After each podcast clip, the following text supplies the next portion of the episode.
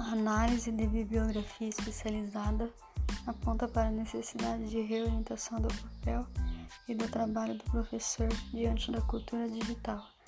Nesse sentido, com base no artigo Novas competências docentes frente às tecnologias digitais interativas, explique no seu podcast a crítica dos autores a respeito das concepções instrumentalistas e deterministas das tecnologias digitais interativas e qual a proposta dos autores para superar esta concepção. O artigo não está, não está abrindo, então não tem como eu ler para fazer.